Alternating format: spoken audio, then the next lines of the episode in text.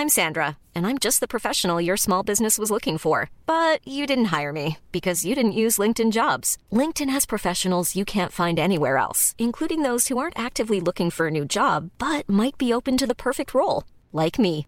In a given month, over 70% of LinkedIn users don't visit other leading job sites. So if you're not looking on LinkedIn, you'll miss out on great candidates like Sandra. Start hiring professionals like a professional. Post your free job on linkedin.com/people today.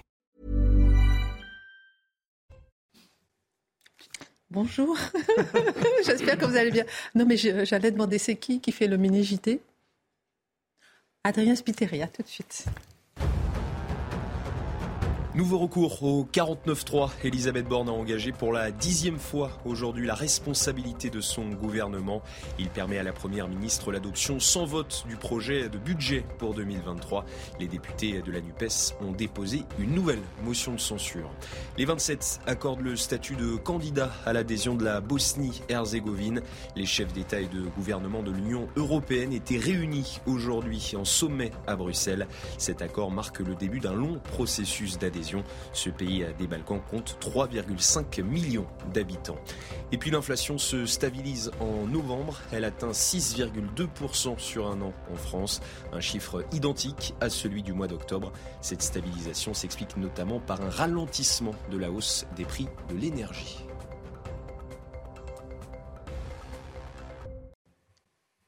Au sommaire ce soir, on est en finale et plus de 20 millions de Français ont assisté à cette victoire face au Maroc au mondial de football. Mais de quoi cette victoire est-elle le nom? Quel est le symbole national de nos bleus? Qu'en est-il des débordements recensés un peu partout en France? Des milices d'ultra-droite qui auraient suscité une grande peur. Qu'en est-il là aussi? L'édito de Mathieu Bocoté. On est en finale et plus de 20 millions de téléspectateurs ont assisté à cette victoire au Qatar, un record d'audience donc. Mais où en est-on de la politique du boycott? Boycott pour moraliser, boycott pour punir, boycott pour censurer. Mais on regarde tous quand même. Et si cette politique du boycott avait suffisamment duré L'édito de Guillaume Bigot. La Cour de révision a pris aujourd'hui une décision rarissime. La condamnation pour viol de Farid El Haïri a été annulée. Son accusatrice a avoué avoir menti. C'est le douzième cas connu de révision d'une condamnation aux assises depuis 1945. En quoi cette affaire met-elle en lumière les limites du on vous croit Le décryptage de Charlotte Dornelas. France-Argentine, l'affiche de la finale de la Coupe du Monde de foot ravive les souvenirs et les passions. Deux équipes qui rêvent d'un troisième sacre, deux nations qui ont marqué la compétition de football, deux frères ennemis. Depuis toujours, Argentins et Français sont intimement liés, Marc Menon raconte. Et puis dans un monde d'inversion de valeurs, où les coupables deviennent des victimes, où la justice n'est plus la justice, où le bien est devenu le mal, bienvenue également dans le monde d'inversion des rôles. De quoi s'agit-il De ces jeunes qui imposent leurs convictions à la maison, en écologie, en identité sexuelle, porteurs de théories en tout genre, mais pourquoi éduquent-ils leurs parents à la maison? L'édito de Mathieu Bobcoté. Une heure pour prendre un peu de hauteur sur l'actualité avec nos éditorialistes. On réfléchit encore au débat du jour. C'est pas tranché, mais je pense qu'on va trancher. On a trois secondes pour décider. C'est parti.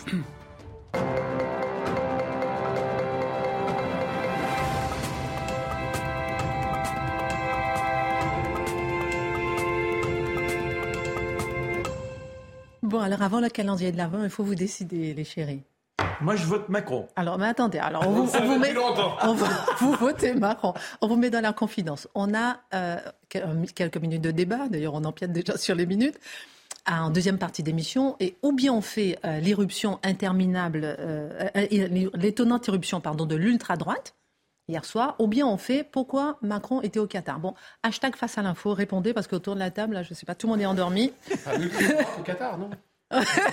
bon, vous me direz dans un instant. Hashtag face à l'info et puis on en parle dans un instant. En tout cas, on décide au moment de la pub. Le, euh, la phrase du jour pour le calendrier d'avant. Qui est-ce qui va gagner cette magnifique bougie là que je vais sortir, celle du 15 décembre? C'est charmant. La France est toujours paradoxale. Elle veut des rois et elle leur coupe la tête. Elle dégage les vivants et sacre les morts. Elle est aussi bien dans la nostalgie que dans la recherche de la nouveauté. Emmanuel Macron, Oh non. C'était un piège, encore une fois, mais ça aurait pu être compétent. Pas loin.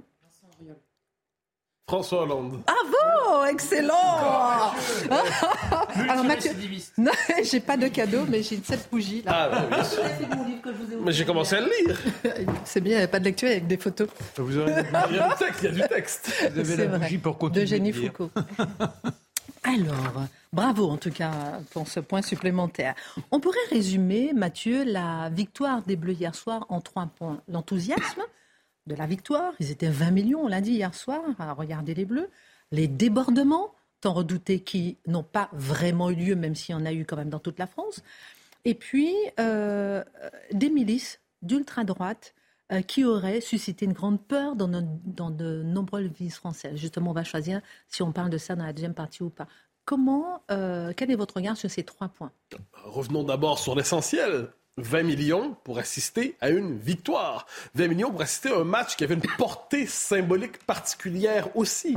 Euh, on pourrait dire que l'équipe de France jouait non seulement en territoire hostile au Qatar, mais en territoire hostile dans la presse française. Et elle a réussi à l'emporter, ce qui est une belle nouvelle. Alors, une forme d'enthousiasme spontané. Vous savez, la beauté du patriotisme sportif, c'est qu'il y a une part enfantine. C'est-à-dire, c'est la, la possibilité de s'enthousiasmer pour son équipe, d'applaudir, d'avoir une joie gratuite, une joie sincère. Ensuite, on passe à autre chose, mais c'est un moment de joie patriotique spontanée.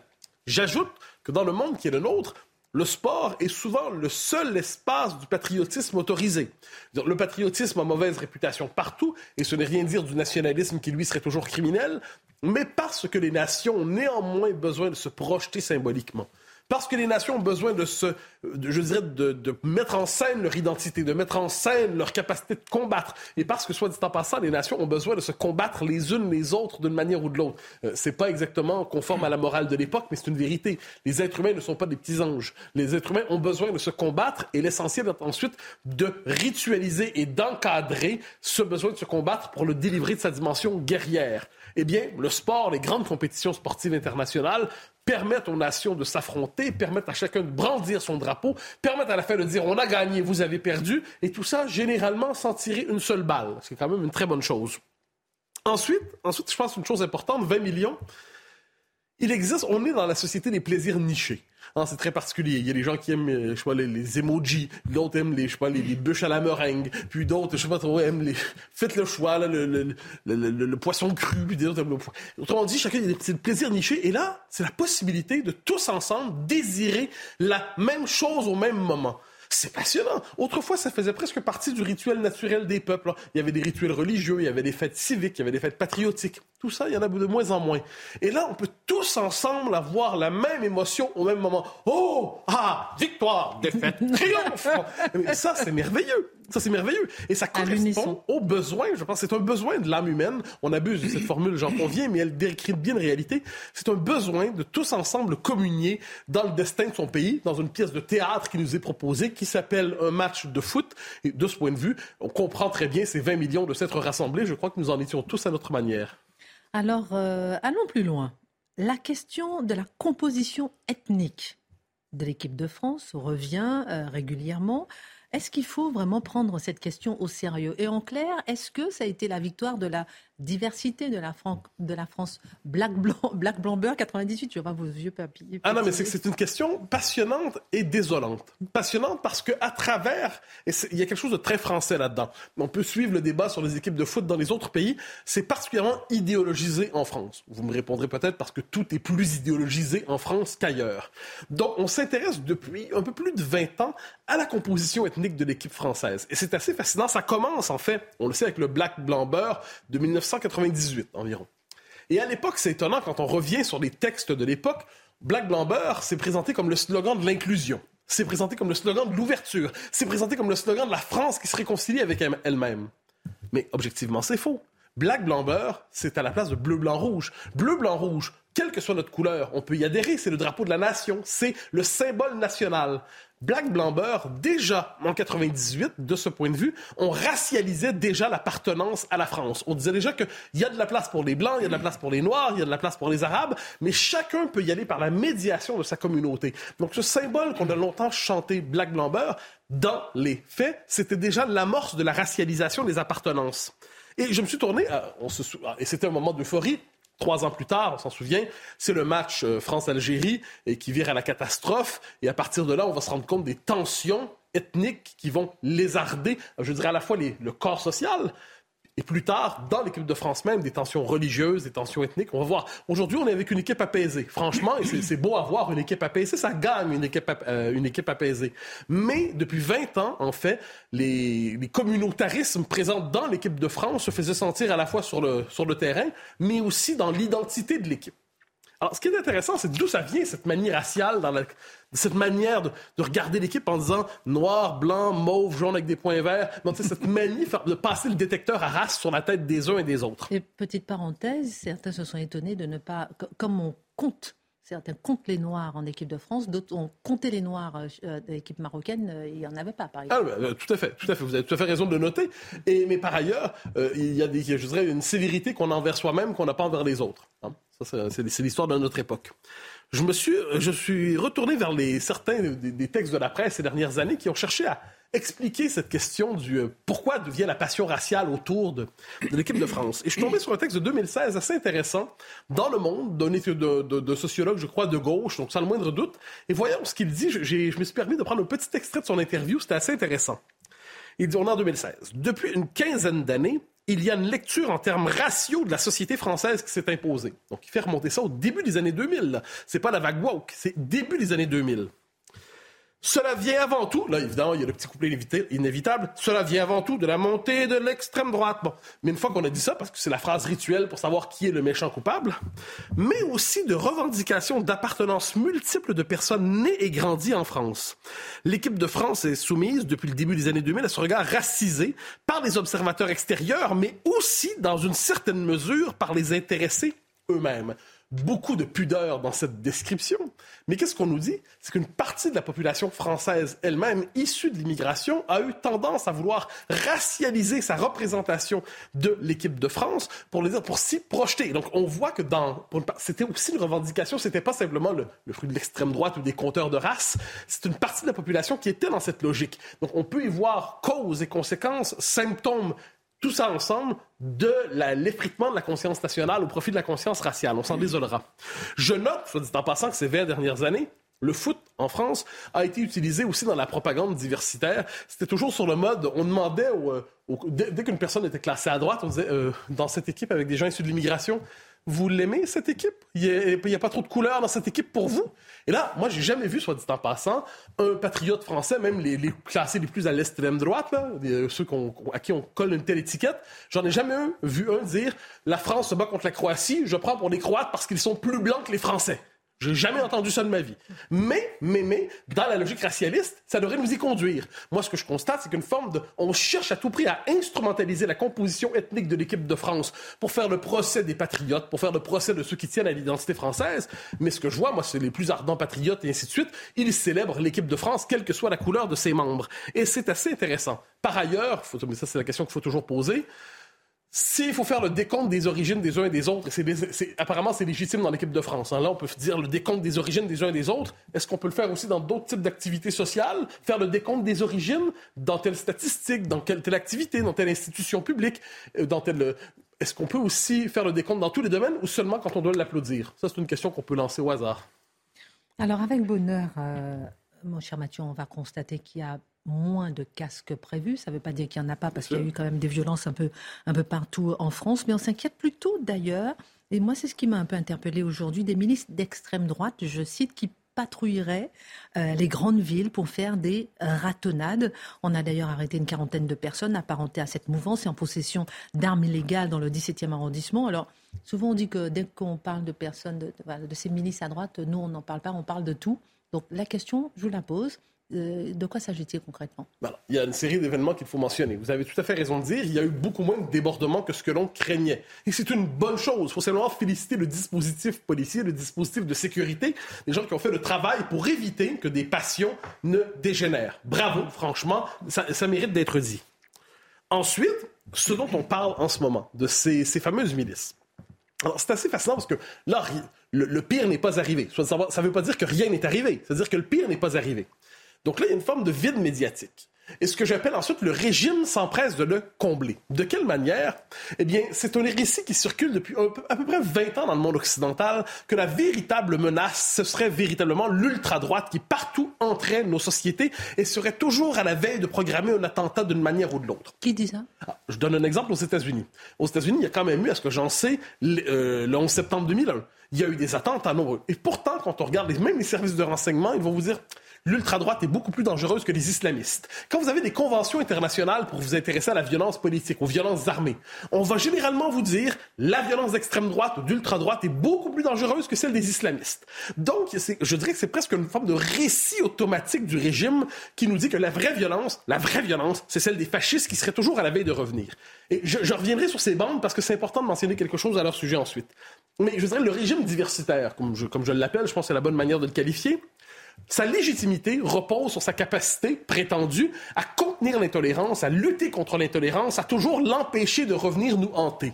Dès lors, il a besoin de raconter qu'elle est toujours au seuil de revenir au cœur de nos sociétés pour se justifier, pour se légitimer. Si le danger néofasciste n'est pas à la veille de revenir, le régime lui-même est affaibli parce que sa légitimité repose sur le fait qu'il est le vrai gardien, lui, de la liberté, de la tolérance, de l'ouverture et de l'inclusion. Une fois que c'est dit, une fois que c'est dit, de tels groupes existent, ils sont minoritaires, ils sont marginaux, ils ont été cassés hier, ils n'ont pas été capables de polluer la vie de personne, les ratonnades ne sont pas au programme en France, et c'est heureux que les services de sécurité aient été capables de les entraver, de les contenir, de les limiter. Ils ne sont pas très nombreux. Je redoute toutefois, je redoute une chose, c'est que plus les tensions sociales vont se radicaliser, si elles se radicalisent, ces groupes pourraient se multiplier. Et ensuite, j'aimerais qu'on donne autant d'attention aux antifas, qui, eux, sont violents, réguliers, attaquent des meetings de partis politiques, attaquent des individus, attaquent des librairies, attaquent des conférences. J'aimerais qu'on leur donne autant d'attention qu'on donne d'attention aujourd'hui à ces groupuscules d'ultra-droite qui ont heureusement été neutralisés hier soir. Merci pour votre regard. Je rappelle que on a en balance deux sujets de débat. À vous de choisir hashtag face à l'info ou bien l'étonnante irruption euh, de l'ultra-droite ou bien que faisait Emmanuel Macron au Qatar. À vous de choisir. On en parle pendant la pub entre vous et moi. Euh, on est en finale et plus de 20 millions euh, de personnes ont regardé le match au Qatar. mon cher Guillaume, un record d'audience, mais on a envie de se poser la question, on en est où du boycott? On boycotte tout le temps? Est-ce que justement on boycotte et finalement on regarde en douce le match? Là, bah, la réponse est contenue dans votre question. Oui, et bien sûr qu'il y a euh, en faveur du boycott zéro et en faveur euh, du match 23 millions de personnes. Donc euh, les gens ont vraiment voté avec leur télécommande. Mais on peut peut-être commencer par examiner les arguments de ceux qui, recommandaient le, le, boycott de cette Coupe du Monde au Qatar avant de répondre à leurs arguments. Alors leurs arguments c'est que cette Coupe du Monde, finalement, elle concentre absolument tout ce qu'il fallait pas faire en choisissant un, petit État du Golfe Persique. On sait bien que dans cette région du monde, c'est pas nécessairement l'endroit où les femmes, les homosexuels euh, et même les droits des travailleurs immigrés sont spécialement bien protégés. Euh, dans ce petit émirat aussi, on sait bien, et d'ailleurs, il a fallu adapter la Coupe du Monde à la température, parce qu'on ne pouvait pas euh, euh, tenir la Coupe du Monde en plein été. Euh, c'est en plus un producteur d'hydrocarbures, de gaz, alors qu'on est en train de chasser le CO2 partout. Heureusement, ils n'ont pas eu à installer leur climatisation en plein hiver. Et, au point où on peut même se poser la question, certains se posent la question, alors pourquoi le, Qatar On sait qu'il y a eu c'était une affaire française en réalité, le président français, l'UEFA, ensuite la FIFA. Et le président de l'époque, Nicolas Sarkozy, s'est défendu et dit mais chaque région du monde doit pouvoir organiser la Coupe du Monde. Et c'est vrai, c'est pas le monopole de l'Occident, la Coupe du Monde. Mais enfin, en choisissant un pays arabe ou un pays arabo-musulman, disons, vous pouvez peut-être trouver, je sais pas, de, l'Égypte au Maroc, en passant par la Jordanie, des pays peut-être avec un peu plus de profondeur historique. Alors pourquoi le Qatar? Peut-être aller du côté du Parlement européen pour se rendre compte que euh, ce, cet émirat gazier a tous les défauts du monde, mais il n'est pas l'air très très pingre avec les gens qui disent du bien de lui. Ça, c'est sûr et certain. Donc, moi, je pense que ces arguments-là sont relativement faibles, en fait, si on prend un peu de recul. Pourquoi ils sont faibles? Première chose, je trouve quelque chose de très agaçant à être finalement, comme d'habitude, fort avec les faibles, et là, en l'occurrence, le Qatar est faible, alors qu'on a été très faible avec les forts. On a été faible avec la Chine, on n'a pas trop entendu euh, quoi que ce soit sur la Chine, alors que le Qatar, c'est un paradis des droits de l'homme à côté de la Chine. Hein. Euh, la Russie, euh, même tonneau. Et en plus, ce qui est vraiment très agaçant, c'est qu'une fois qu'on avait fait le choix du Qatar, bah, il fallait peut-être assumer ce choix du Qatar. On sait bien que ce n'est pas un endroit gay-friendly. On sait bien que ce n'est pas le paradis des travailleurs ni le paradis des femmes. Voilà, donc je ne comprends pas bien cette, cette, cette, contradiction consistant pour les instances de football à installer la Coupe du Monde là-bas et ensuite à se poser des questions au dernier moment. Enfin, je trouve ça particulièrement irritant, un peu comme il y a une continuité de l'État, il faut qu'il y ait une continuité de ce genre de décision. Donc, peut-être, peut-être pas, ça n'impliquait peut-être pas cette continuité, le besoin pour notre président de la République d'aller jusqu'à dire que euh, le Qatar avait spécialement bien organisé la Coupe du Monde. Personne ne lui disait de, demander, lui demandait de dire ça non plus. Ensuite, je trouve qu'il y a eu un autre, un autre argument, me semble assez fort, pour aller contre cette idée de boycott. C'est euh, Hugo Lloris qui l'a, prononcé. C'est un peu l'argument à Rome, faisons comme, comme les Romains, finalement. Euh, à partir du moment où on a choisi le Qatar, évidemment, on va respecter les mœurs et les règles du Qatar. Moi, je fais partie de ceux qui pensent que c'est pas bien d'avoir le voile ici, par exemple, dans la République française. Mais je serais, si je tiens cet argument, je serais bien en peine d'aller euh, euh, obliger le Qatar à, mettre en avant je ne sais trop quel emblème LGBT. Ça paraît quand même assez bizarre. Et donc il y a quelque chose d'assez dérisoire, d'assez même hypocrite comme on a vu notre secrétaire, euh, notre ministre des Sports arborer une tenue, vous savez, avec des manches aux couleurs du drapeau LGBT. Bon, Madame Castera Oudéa, à quoi ça lui a servi? Est-ce que ça a aidé les homosexuels au Qatar? Non. Quel risque elle a pris? Aucun. Elle a simplement, elle s'est simplement mise en avant et elle a fait son petit geste conformiste. Donc il y a quelque chose d'assez, d'assez molièresque, oui, dans, cette, dans, cette, dans, ce, dans cet appel au boycott permanent. Appel au boycott permanent, mais est-ce que la meilleure réponse finalement à cet appel au boycott, c'est pas, ce ne sont pas ces 20 millions de personnes qui ont regardé justement, qui font voler en éclat ces appels au boycott? Ah si, si, même ceux, Alain Finkielkraut par exemple, qui avait dit je ne regarderai pas, euh, ça me gêne, etc. Il a, il a avoué, et, c'était à son honneur, il a dit mais j'ai craqué, j'ai fini par regarder quand même la Coupe du Monde. Mais il faut dire que dans son déroulement même, cette Coupe du Monde au Qatar, elle a apporté un certain nombre de réponses aux arguments de ceux qui voulaient boycotter justement cette Coupe du Monde. D'abord, elle n'a pas été tant que ça la Coupe du Monde, du cynisme, du foot fric, du bling bling, etc. Il y a eu des tas de choses qui sont venues contredire ça. D'abord, euh, contrairement à Mme Castera ou Déa qui a pris aucun risque à part le conformisme, euh, les joueurs iraniens, eux, ils ont vraiment pris un risque. Euh, ensuite, on a vu, par exemple, l'épopée du Maroc. Ce n'était pas la seule équipe qu'on n'attendait pas, mais le Maroc, quand même, petit pays, euh, qui a David contre Goliath, qui a abattu des équipes qui étaient d'énormes machines. Donc euh, ça a été aussi ça, cette Coupe du Monde. On a vu d'ailleurs l'Arabie saoudite et le Qatar se réconcilier. On a vu d'ailleurs euh, que d'une certaine façon, pour parler comme le ministre de l'Intérieur, les méchants, voilà, les méchants ont été punis. Hein. Par exemple, l'arrogance de l'Angleterre. Vous savez, le Sun avait payé des publicités dans Paris pour dire qu'on allait être écrasé et humilié par l'Angleterre. Bon, ils ont été punis. Même ceux qui ont sifflé la France et la Marseillaise lors de la, lors de la euh, lors du jeu entre le Maroc et la France ont été punis aussi. En particulier, l'épopée des Bleus, en particulier, me semble être un argument vraiment qui a balayé quasiment tout ce toutes les préventions qu'on peut avoir contre cette Coupe du Monde. D'abord, ça n'a vraiment pas été le foot bling-bling et les égaux surdimensionnés sont restés au vestiaire. Ça a été vraiment la victoire du collectif. Alors d'abord, notre ballon d'or Benzema a été blessé. Mbappé n'a pas eu du tout il a été tout aussi génial que d'habitude, mais il n'a pas eu du tout cette attitude d'hyperstar qu'il a au PSG. Au contraire, il a été mobilisé au service du collectif. Il y a vraiment eu le primat, si vous voulez, du groupe. Et puis le rôle absolument central, magistral, j'allais dire, du coaching, non, du, commandement même, de quasiment au sens militaire, de Didier Deschamps. C'est-à-dire qu'il a, on sent que cet homme a un respect incroyable de ses joueurs, mais on sent aussi une autorité extrêmement forte. On sent une, une extrême rigueur chez cet homme. Il y a eu à la fois de on va dire, de l'humilité et de l'ambition. Il y a une intelligence profonde de cet encadrement. C'est-à-dire c'était vraiment le contraire de McKinsey. Vous savez, des petites leçons, des, petits modèles managériaux tout près qu'on applique avec des grilles PowerPoint. C'est pas ça du tout qu'il a fait. Il n'a pas donné dans le jeunisme, mais il n'a pas tout misé non plus sur l'expérience. il a joué la carte de la prudence, mais il a aussi su faire preuve d'audace. En fait, il était intelligent. Il s'est adapté.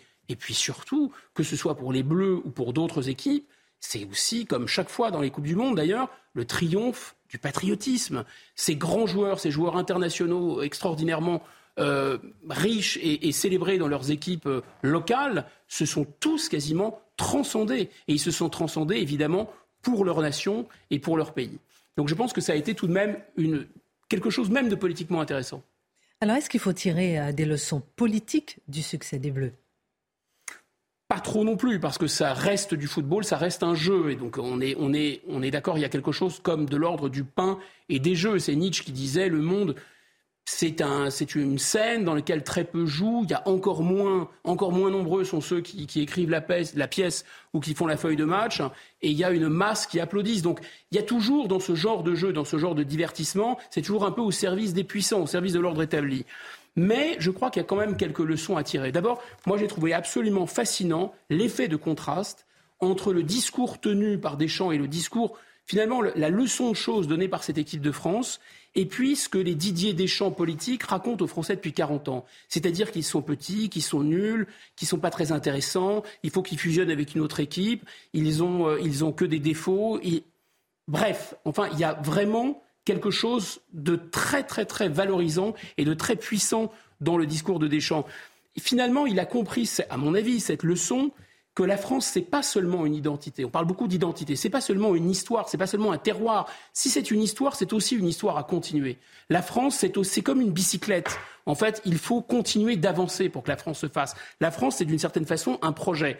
Euh, Deschamps est d'accord avec Chateaubriand. On mène les Français par des rêves ce sont effectivement des Français d'élite. Mais néanmoins, il les a galvanisés. Il leur a donné un objectif très très élevé et ils sont en train de réussir. On marque une pause. Pardon. non, mais je vous donnerai le mot de la fin peut-être pour conclure euh, cette partie juste après la pub. Et n'oubliez pas, hashtag face à l'info, choisissez votre sujet. A tout de suite. Adrien Spiteri pour les news. La Cour d'appel de Paris rendra sa décision le 17 mai dans l'affaire dite des écoutes. Le parquet général a requis mardi trois ans de prison avec sursis contre Nicolas Sarkozy. La même peine a été demandée pour Thierry Herzog et Gilbert Azibert. Depuis le début du procès, l'ancien président clame son innocence. Un premier pic de consommation électrique en France, il a été enregistré lundi à 19h selon RTE. Il a pu être surmonté grâce aux moyens de production disponibles et l'aide des pays européens. Malgré le froid, le signal de la plateforme d'alerte EcoWatt est resté vert. Et puis les infirmières euh, britanniques qui étaient en grève ce jeudi, elles étaient près de 100 000 à participer à ce mouvement qui concernait l'Angleterre, le Pays de Galles et l'Irlande du Nord. Ces infirmières réclament des augmentations de salaire face à l'envolée des prix et la crise du système de santé publique. Retour sur le plateau de Face à l'info, bien décoré, puisque nous fêtons le calendrier de l'Avent tous les soirs. Le calendrier de l'Avent, c'est jusqu'à Noël. Non, mais j'informe, on ne sait jamais. Peut-être qu'il y en a qui ne savent pas. On est là aussi pour, pour éduquer, pour apprendre. Alors, dernière question sur la leçon politique que l'on pourrait tirer des Bleus. Vous nous avez dit qu'il y a beaucoup de, beaucoup de points à retenir. Mhm. S'il y a un dernier mot pour conclure ce dossier. L'État-nation, ça marche. Le patriotisme, ça marche. Euh, pour peu que les Français soient commandés avec fermeté, mais aussi avec justice, qu'on leur donne un objectif, alors l'intérêt général peut transcender les individus et, euh, il peut y avoir quelque chose d'incroyable. Mais la, limite de, ce raisonnement, c'est que ça n'existe que dans les terrains de foot que dans les équipes de foot, cette exigence et cette ambition française. Il faudrait qu'on soit fier d'être français pour autre chose que le football. C'est un, une, belle, une belle parabole, si vous voulez. Mais pour l'instant, ce n'est qu'une parabole. Merci beaucoup pour votre regard. Alors, euh, euh, dans un instant, on va passer au mini-débat. Je vous ai proposé l'étonnante éruption de l'ultra-droite après euh, ce match, ou bien que faisait Emmanuel Macron au Qatar? À 58%, hein. vous avez voté euh, pour l'étonnante éruption de l'ultra-droite. Donc on en parle dans un instant. Mais non Vous auriez préféré parler de Macron. Vous préférez parler d'Emmanuel Macron euh, et de l'ultra-droite. Mélangez les deux, si vous voulez. On a envie de vous entendre sur France et Argentine, parce que vous allez nous donner un peu les liens tout à l'heure entre les deux pays. Et ça, ça nous intéresse beaucoup. Mais avant, Charlotte, nous avons appris aujourd'hui l'annulation par la justice fait rarissime d'une condamnation pour viol sur mineur de Farid El Haïri, jugé coupable en 2003. C'est une procédure, je disais, euh, très très rare. Et comment est-ce qu'on peut expliquer en fait euh, ce qui s'est passé? J'aime bien parce que vous allez euh, aller au fond des choses avec nous. Et oui, euh, c'est extrêmement rare, c'est-à-dire que c'est la douzième fois seulement que la justice prend une telle décision depuis la fin de la Seconde Guerre mondiale. Donc d'abord, les révisions de procès sont assez rares et, euh, l'annulation d'une décision de justice euh, l'est également. Alors, comment comprendre la décision? Tout simplement parce que le jugement était biaisé par le mensonge, en l'occurrence, de la victime et que la victime s'est elle-même a elle-même dénoncé son mensonge auprès du procureur de la République. Donc elle a écrit en disant qu'il avait été accusé à tort et qu'il n'était pas responsable du viol. Et je continue à l'appeler à la victime parce qu'elle a bien été violée. Simplement, elle avait été violée par son frère pendant des années. Et elle, je la cite, hein, j'étais enfermée dans mon propre mensonge et coincée dans l'emprise du secret familial. Et donc, elle avait besoin probablement d'une reconnaissance euh, de, de, de, de, de sa, enfin oui, du crime, mmh. euh, mais elle ne se voyait pas accuser son frère et elle était euh, portée par ça. Et alors, on a 23 ans après la condamnation. Alors, on, y reviendra, mais dans sa, dans sa malchance, hein, clairement, cet homme a eu été mineur au moment des faits, et donc il a été condamné et on y reviendra parce que ça m'a beaucoup interloqué, à 5 ans de prison, euh, dont 4 avec sursis. Donc sa détention provisoire avait couvert la chose. Donc il n'était pas en prison depuis 23 ans, mais simplement il était coupable, jugé coupable par la justice euh, française de euh, viol sur mineur, ce qui est quand même pas rien à porter euh, évidemment. Et il a, il a dit à la sortie de cette décision, pendant 23 ans, je me suis demandé pourquoi, pourquoi moi. Aujourd'hui, je sais et ça me soulage. Et honnêtement, vous savez, parfois on prend des cas particuliers pour essayer de réfléchir justement à notre rapport à la justice, notre rapport au mouvement aussi de libération de la parole de la femme, tel qu'on on l'appelle depuis quelque temps. Et honnêtement, cette phrase, moi, elle m'a hanté toute la journée. Je me suis dit, 23 ans mmh. à, être reconnu par la justice coupable de viol sur mineur, ce qui est quand même une accusation abominable, et à clamer son innocence sans être cru, évidemment, par personne, c'est quand même suffisamment atroce pour que ça nous fasse au minimum réfléchir. Et et d'autant plus qu'on parle évidemment moins des décisions positives de la justice de manière générale que des accusations qui précèdent même le passage de la justice. Alors imaginez quand la justice passe mal comme c'est le cas en l'occurrence, le poids euh, de cette condamnation. Et cette histoire même exceptionnelle, nous appelle d'abord à la plus grande prudence sur les sujets dont il est question en l'occurrence. La justice est mal, et je voudrais insister là-dessus, parce que le, le, cas est exceptionnel, la justice est bafouée quand elle est mal rendue au détriment de la victime. Ça reste vrai malgré les erreurs judiciaires, mais elle est également bafouée même si c'est rare, quand elle est mal rendue au détriment de l'accusé. Et, et ça n'est pas parce que la première nous occupe euh, essentiellement euh, que la deuxième n'en est pas moins vraie. Euh, et en effet, là, on a la vie d'un homme qui est quand même détruite. Alors, on nous précise qu'il va pouvoir faire un recours pour engager une demande de réparation, mais il faut être quand même, j'ai trouvé la formule diaboliquement matérialiste pour penser que ça peut compenser une telle, euh, une telle accusation. Et, j'ai vu en effet que tous les hommes qui, pour qui cette décision a été prise d'une annulation euh, de condamnation ont obtenu des sommes d'argent euh, assez conséquentes. Il y en a certains qui ont fait 20 ans de prison, 15 ans de prison, vous imaginez. donc c'est des sommes d'argent assez conséquentes qui clairement ne refont pas une vie. Et on a vu certains, et notamment un homme qui avait été condamné à tort de viol, qui a fait 8 ans de prison et qui euh, a fini par retourner en prison à la fin de sa vie pour viol. Donc il avait fini, et son avocate avait dit, il a fini par se conformer à celui qu'il devait être aux yeux de tout le monde pendant huit ans en prison. Donc ça a des conséquences quand même assez dramatiques, évidemment pour ces personnes accusées à tort, et même parfois pour le reste de la société. Que retenir de ce calvaire vécu, en l'occurrence par un homme innocent?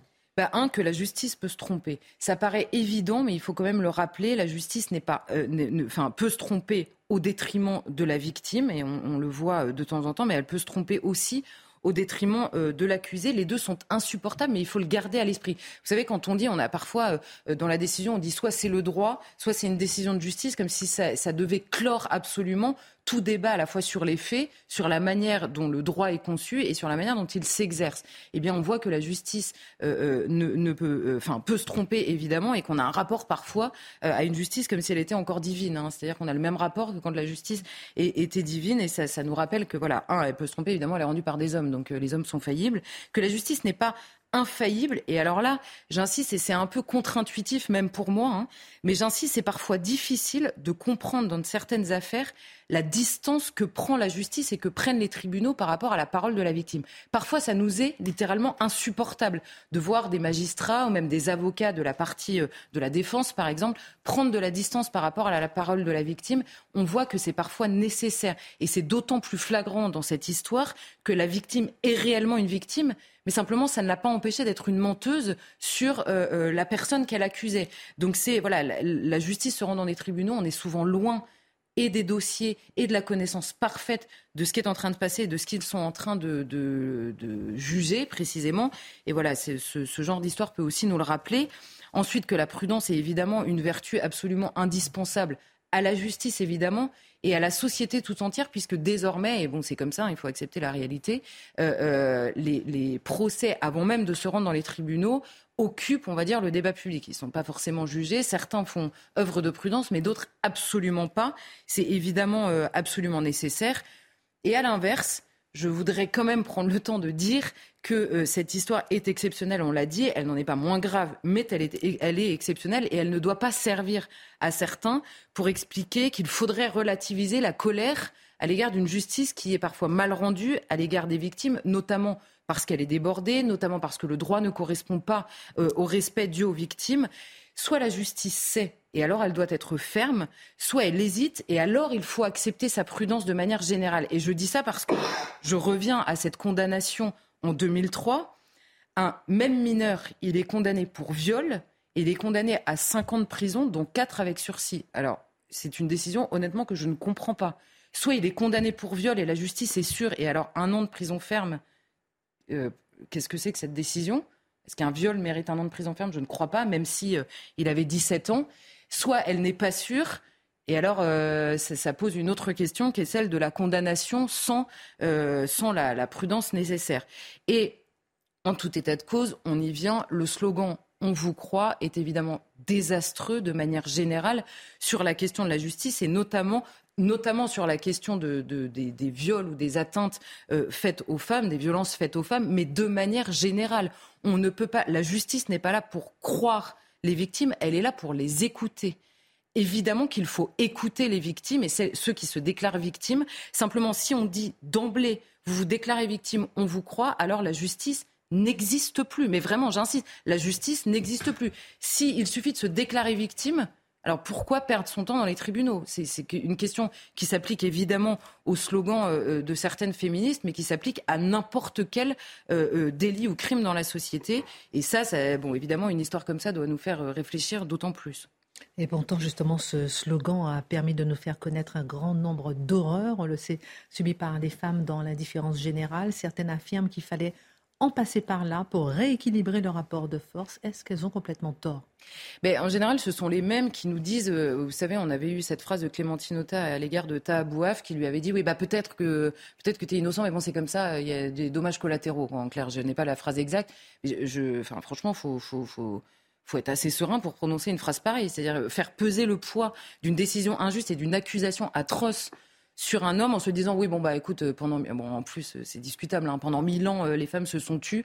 Donc maintenant tu vas payer pour les autres. Au pire c'est pas un drame. Bah si c'est un drame évidemment individuellement c'est absolument atroce. Par ailleurs je note que ce sont les mêmes qui accusent en permanence la, droite à l'échelle de la société tout entière de préférer l'injustice au désordre bah, en l'occurrence, il va falloir qu'il m'explique, parce qu'en général, quand on parle d'injustice et de désordre, c'est sur des options générales, sur la question du droit, par exemple, de la régulation de l'immigration, sur des questions de politique générale, jamais sur le dos d'un homme. Et eux nous expliquent que sur le dos d'un homme, à la limite, ça peut passer. C'est évidemment insupportable. Ensuite, il est vrai que le, mouvement en question, dans son ampleur, a fait découvrir d'abord des milieux dans lesquels, moi je le reconnais humblement, je n'imaginais pas l'ampleur euh, de la prédation de certains hommes dans certains milieux, c'est sûr. Simplement, le, donc, euh, donc ça, c'est l'aspect positif euh, de ce mouvement. Simplement, je pense que ce mouvement a oublié trois ou quatre choses enfin, vraiment importantes. La première chose, c'est que oui, la justice a du mal à suivre correctement, on va dire, ces affaires-là. On nous dit qu'il y a très peu de condamnations euh, par rapport au nombre de faits qui sont déclarés parce que c'est extrêmement difficile pour la police d'enquêter et pour la justice de passer. Je vais être, euh, je vais, je vais rentrer dans le, dans le détail, non, mais euh, c'est-à-dire que dans le cas de viol, euh, je mets de côté la confusion des genres entre les violences sexistes et le viol et le viol collectif, pourquoi pas, enfin d'une d'une d'une remarque à un viol. évidemment, ça, je le laisse de côté. On l'a déjà suffisamment dénoncé pour ne pas y revenir là, mais quand une femme est violée, la première réaction, d'abord, il y a des viols qui sont sous la menace et les hommes qui violent demandent à la femme, évidemment, instantanément de, prendre une douche. Donc il n'y a plus de preuves matérielles. Ensuite, la femme qui est violée, la première chose qu'elle fait, évidemment, c'est de prendre une douche et même, si possible, d'en prendre 20 d'affilée, tellement elle est dégoûtée par ce qui lui est arrivé. Alors on comprend évidemment pourquoi. Simplement, derrière, la justice a du mal à condamner sans aucune preuve matérielle, d'autant que souvent le traumatisme est tel qu'il y a du temps avant qu'elles aillent porter plainte. Et donc c'est difficile de condamner simplement sur la parole de la victime parce que la justice ne le fait jamais, ni dans ces cas-là, ni dans d'autres. C'est impossible. Ensuite, il y a la question de la nécessité malgré tout de passer devant un tribunal, parce que si le, le procès se fait que publiquement, évidemment, l'injustice nous pend au nez. Troisièmement, la, la victime peut mentir. Certes, c'est rare, c'est vrai que c'est rare, mais ça peut arriver, la preuve. Et surtout, si on part du principe que la victime a toujours raison, alors là, le vrai risque, c'est de créer des vocations de menteuses. Et, si on part du principe et qu'on explique à tout le monde qu'on va croire les, victimes en permanence, mhm. on risque en effet de, au détriment des femmes réellement atteintes. Et la, la quatrième chose, pardon, c'est qu'il y a une grave question d'éducation qui s'ajoute à la question politique tout ne se réglera pas par la loi. Et, si je devais reprendre un slogan, on est passé d'un monde où l'homme devait s'empêcher, un homme ça s'empêche, à la jouissance sans entrave. Eh bien, l'entrave du respect de soi et de la personne qu'on a en face de soi et de sa liberté me semble être une entrave absolument nécessaire à la jouissance. Et là, c'est le terrain de l'éducation. Merci euh, Charlotte Port. À chaque fois, ces devoirs de philosophie et de réflexion sur la vie et cette hauteur que vous nous apporté dans l'émission France-Argentine. C'est l'affiche de la finale donc de la Coupe du Monde euh, de football dimanche 16h. Et voilà qui ça ravive les souvenirs, ça ravive les passions. Deux équipes, je disais, qui rêvent d'un troisième sacre. Deux équipes qui ont marqué euh, euh, l'histoire de la compétition de football. Deux équipes qui sont liées au niveau historique. Quels sont ces liens? Oui, non, mais vous avez raison, ce sont les frères ennemis d'une certaine façon. Aujourd'hui, en Argentine, vous avez 6 millions de personnes, c'est-à-dire 17% de l'ensemble des Argentins qui sont d'origine française. 17%, c'est énorme. Et l'histoire, elle commence pratiquement avec euh, la cession, je dirais, la, brisure avec les Espagnols. Les Espagnols, ils arrivent là-bas 1516, malheureusement les Patagons en feront les frais. 1810, les, les premiers colons, en quelque sorte, ne veulent plus avoir à rendre compte au royaume, l'indépendance viendra plus tard. Mais dès 1810, il y a ceux qui quittent les armées napoléoniennes, les déserteurs, certains, qui fouettent, je dirais, les voiles en se glissant dans les cales et qui gagnent ce territoire où ils seront tellement loin, ils ne pourront pas être condamnés. Après Waterloo, on a vraiment des légions entières qui se retrouvent sur le sol argentin. Et lorsque Napoléon III fait son coup d'État pour s'affirmer sur le trône alors qu'il avait été élu président, eh bien là, nombre de personnes se votent l'exil. Victor Hugo, ça sera Guernesey, Jersey. Eh bien, certains se rendent là-bas dans ce pays où on a le goût de la France. Mais ça encore, on oublie trop souvent nos philosophes. Rousseau, Montesquieu, tous ces gens ont créé une dynamique de la pensée, ont permis aux uns et aux autres de réfléchir sur ce qu'est la condition humaine et comment on peut vivre libre. Et ça, dans tout peuple qui commence à naître, il y a une sorte d'effervescence, une dynamique qui emporte les uns et les autres. Et ils sont dans cette logique. Les communards la même chose. Les communards, il y a ceux qui terminent en Nouvelle-Calédonie, c'est le bagne. Il y a ceux qui arrivent à échapper. Quelques communards, quelques anarchistes, ils se retrouvent là-bas en Argentine. Ils sont drôles quand même, les profils, les profils de Français qui vont là-bas. Bah, bah, euh, vous savez, quand, l'exil est loin comme ça, si vous prenez les cartes d'identité de tous ceux qui ont été peuplés euh, le nord des États-Unis, euh, ou même les ancêtres de notre ami Mathieu, bah oui, ce sont les dames de petite vertu, ou éventuellement ceux qui malheureusement euh, sont chassés pour leur foi, les protestants, et ils s'installent sur des terres là où ils peuvent se refaire une sorte de virginité. Toujours est-il donc que nous avons ces personnages qui donnent une dynamique. Le Code civil, il est orchestré, enfin, euh, édité en 1871. 300 des articles sont 300 articles inspirés du Code Napoléon. Vous vous rendez compte? C'est extraordinaire. Et dans tout cela, il y a même le gouvernement argentin. Alors c'est vrai que si l'on regarde la succession, c'est pas véritablement la stabilité, que de coups d'État et tout. Mais il y a cette fascination pour un monde où les Français sont bien considérés. Il y a toute une campagne de publicité qui est orchestrée dans les années 1880 où on leur promet de payer le voyage et également un petit lopin de terre si se posent là-bas sur ces nouvelles terres. Plus de 260 000 Français vont profiter de l'aubaine. Alors il y a deux façons pour gagner le territoire. C'est 60 jours de bateau avec les voiles ou alors 29 jours avec les bateaux à vapeur. En général, on préfère la voile parce que les chaudières des bateaux à vapeur, elles ont tendance à un peu exploser, vous voyez Mais les conditions sont extrêmement pénibles. 1805, 1905, la loi, la fameuse loi de la laïcité, elle est fatale, et également en 1901, aux congrégations religieuses. Et ces gens, pour vivre leur foi, vivre autrement, ils gagnent l'Argentine et ils créent tout un réseau d'écoles religieuses. Vous voyez toujours la France qui est là, qui habite les individus. Et puis, en le côté exploit, cette dynamique de la France, cet enthousiasme, dépasser nos propres limites. En 1921, Adrienne Bolland, sur son fétu, qui arrive à franchir la cordillère des Andes. Et puis, il y a la grande, grande épopée de l'aéropostale, avec à l'origine un patron français qui s'appelle Bouillou Lafont. Il a fait fortune en ouvrant des ports, en construisant des voies ferrées, il a même un réseau bancaire, il rachète à l'été ce projet d'avoir le courrier qui parte de France et qui rapidement puisse venir jusqu'en Argentine. Et c'est là que l'on a qui on a Mermoz, on a Saint-Exupéry, on a Guillaumet qui se retrouve là, coincé dans les glaces et qui, après plus de 60 jours, finit par rejaillir alors que tout le monde le croit mort et qui déclare à Saint-Exupéry, qui vient à son chevet, ce que j'ai réussi, aucune bête ne l'aurait fait. Et ça, c'est dans Terre des Hommes. Et voilà ce qui imprègne encore là-bas l'esprit de ces Argentins qui sont d'origine française. Eh ben, moralité, on va moralité malheureusement, on a aussi parfois aidé les militaires avec Perron. Vous savez, après les années 40, Perron, il a demandé à ce qu'on forme des officiers, on en a formé certains, mais qui après ont créé les cadres noirs, enfin les escadrons de la mort. Et ça, c'est pas vraiment, mais on n'y pouvait rien.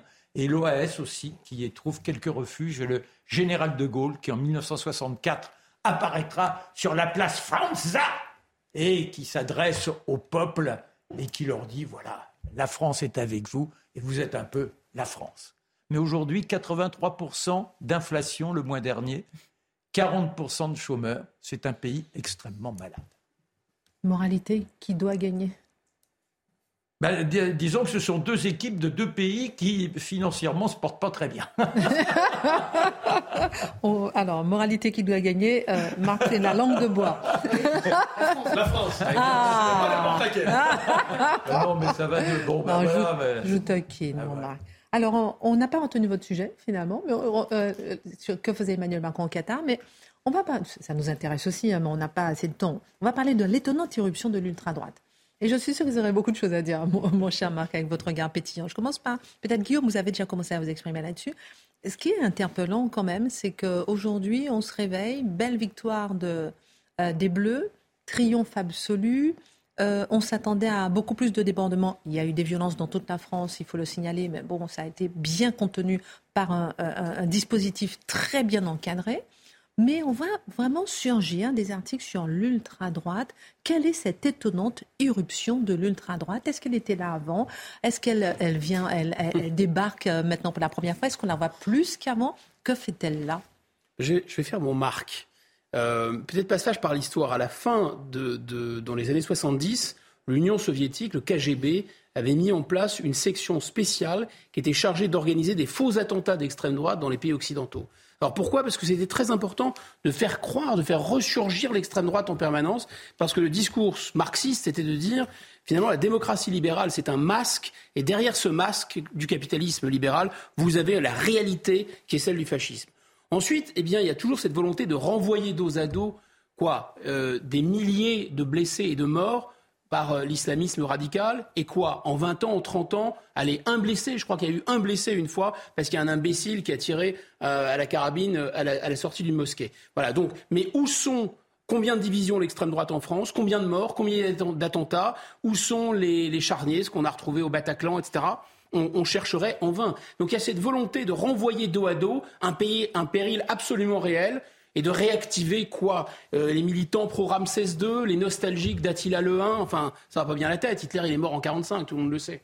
Je donne la dans un instant. Charlotte, juste avant, est-ce que vous, vous rejoignez peut-être euh, Mathieu Bocoté lorsqu'il explique que c'est aussi une question euh, de récit médiatique non, mais bien sûr, parce que si on les renvoie même pas dos à dos, on, minimise les autres en faisant monter la violence de l'extrême droite. Je note par ailleurs que ceux qui ont été arrêtés dans la rue existent.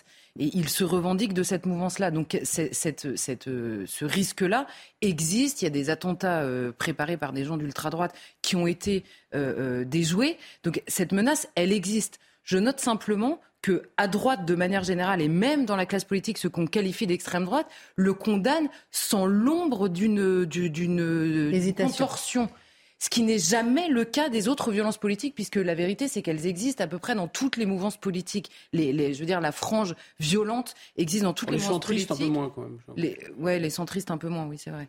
Euh, mais, mais, les, les éco-terroristes, les antifas. Euh, non, mais voyez, sur, toutes les, les, mouvances politiques, en, réalité, euh, euh, ça existe. Et, et, simplement, toutes les autres sont relativisées. Et là, en l'occurrence, dans ces histoires de matchs de football, on, nous a, on a passé la semaine à nous dire vraiment, vous nous saoulez avec vos histoires de voitures et de policiers blessés, de voitures brûlées, de policiers blessés. Tout ça n'existait pas. Il y a trois vitres qui sont cassées. Et là, tout à coup, pour des gens qui sont arrêtés avant même de commettre le moindre fait, il faudrait que la France entière s'inquiète. Moi, c'est l'hémiplégie du, regard sur ce qui s'est passé ces derniers jours qui, franchement, euh, euh, rend insupportable. Et après, je rejoins Mathieu dans la crainte.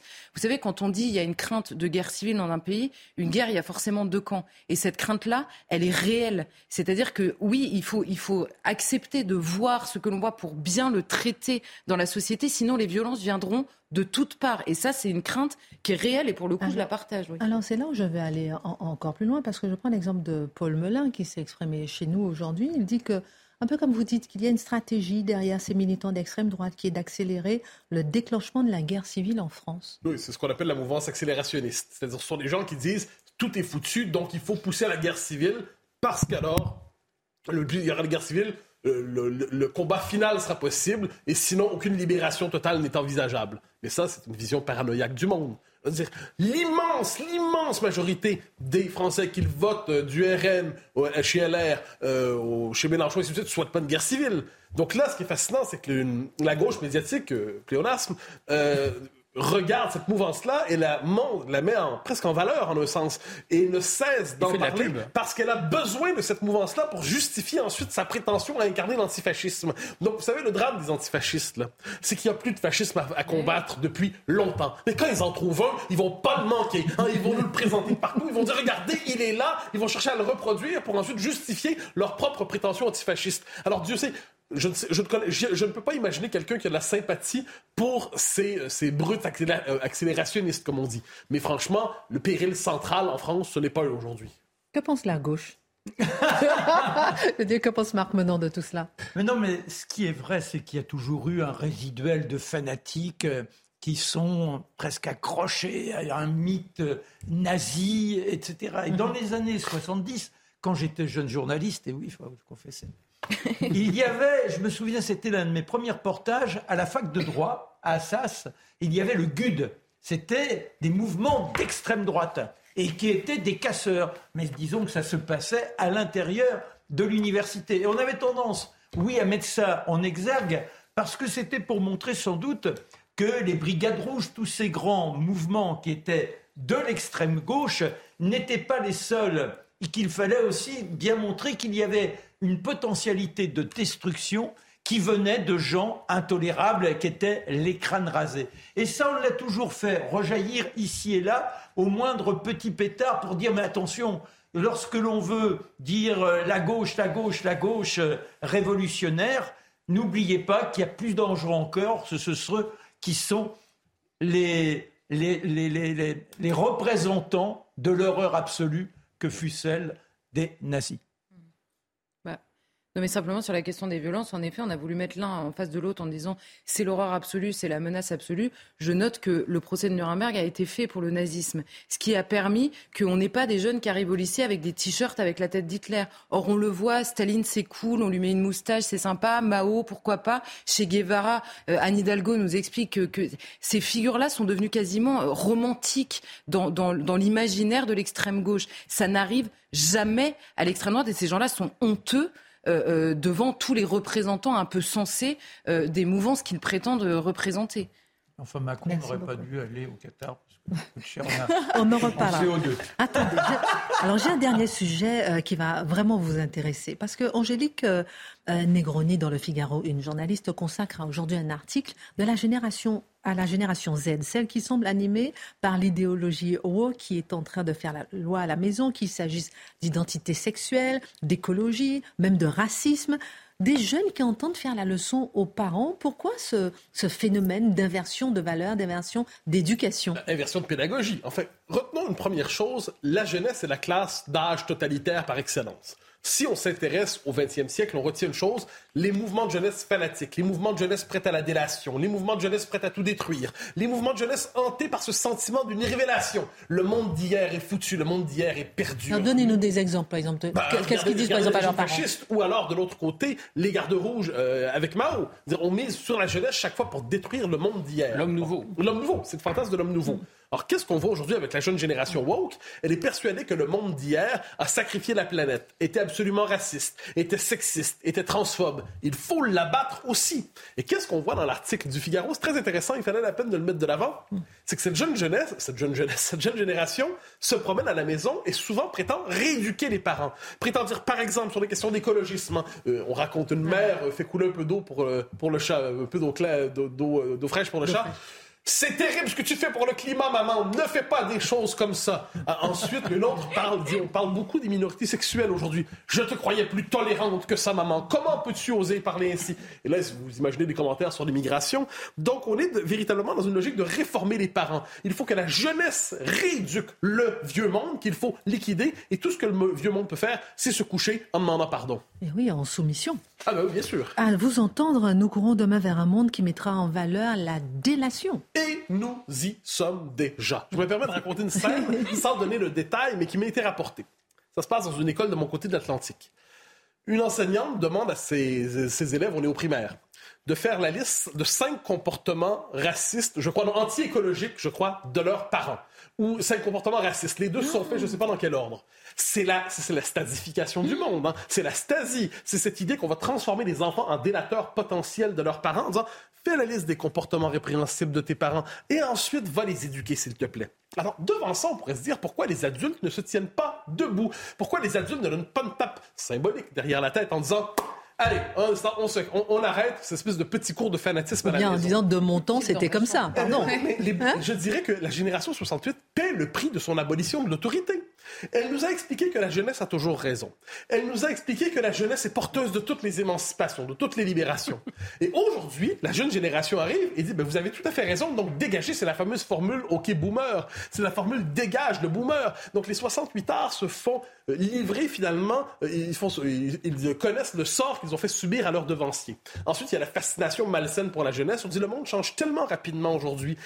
La, la technologie, l'Internet, les nouvelles révolutions idéologiques, l'identité de genre, tout ça les jeunes sont plus qualifiés pour ce monde. Nous, les vieux, on est fait finalement pour la belle ordure. Donc, une forme d'auto-représentation de soi comme étant périmée. Quoi qu'il en soit, je résumerai les choses ainsi. Je n'ai jamais été aussi heureux de ne plus avoir 18 ans. Moi, pareil. J'ai 53 ans, ça me va très bien. On peut devenir jeune à 42, euh, on peut devenir sage à 42 ans aujourd'hui. C'est formidable, franchement. Mais sur le dire en échange, on nous destine au dépotoir. bon, encore, il y a beaucoup de travail au niveau de l'éducation. Euh, veillez à l'éducation. On se retrouve lundi. Excellente suite de programme. Un adolescent de 14 ans est mort en marge du match de la Coupe du Monde entre la France et le Maroc. Hier soir à Montpellier, il a été renversé par une voiture et a succombé à ses blessures. Une enquête a été ouverte et le chauffard qui a pris la fuite est activement recherché. 208 000 victimes de violences conjugales ont été recensées en France l'année dernière. Selon le ministère de l'Intérieur, il s'agit d'une augmentation de 21% par rapport à 2020. Dans le détail, 87% des victimes sont des femmes et 89% des mises en cause sont des hommes.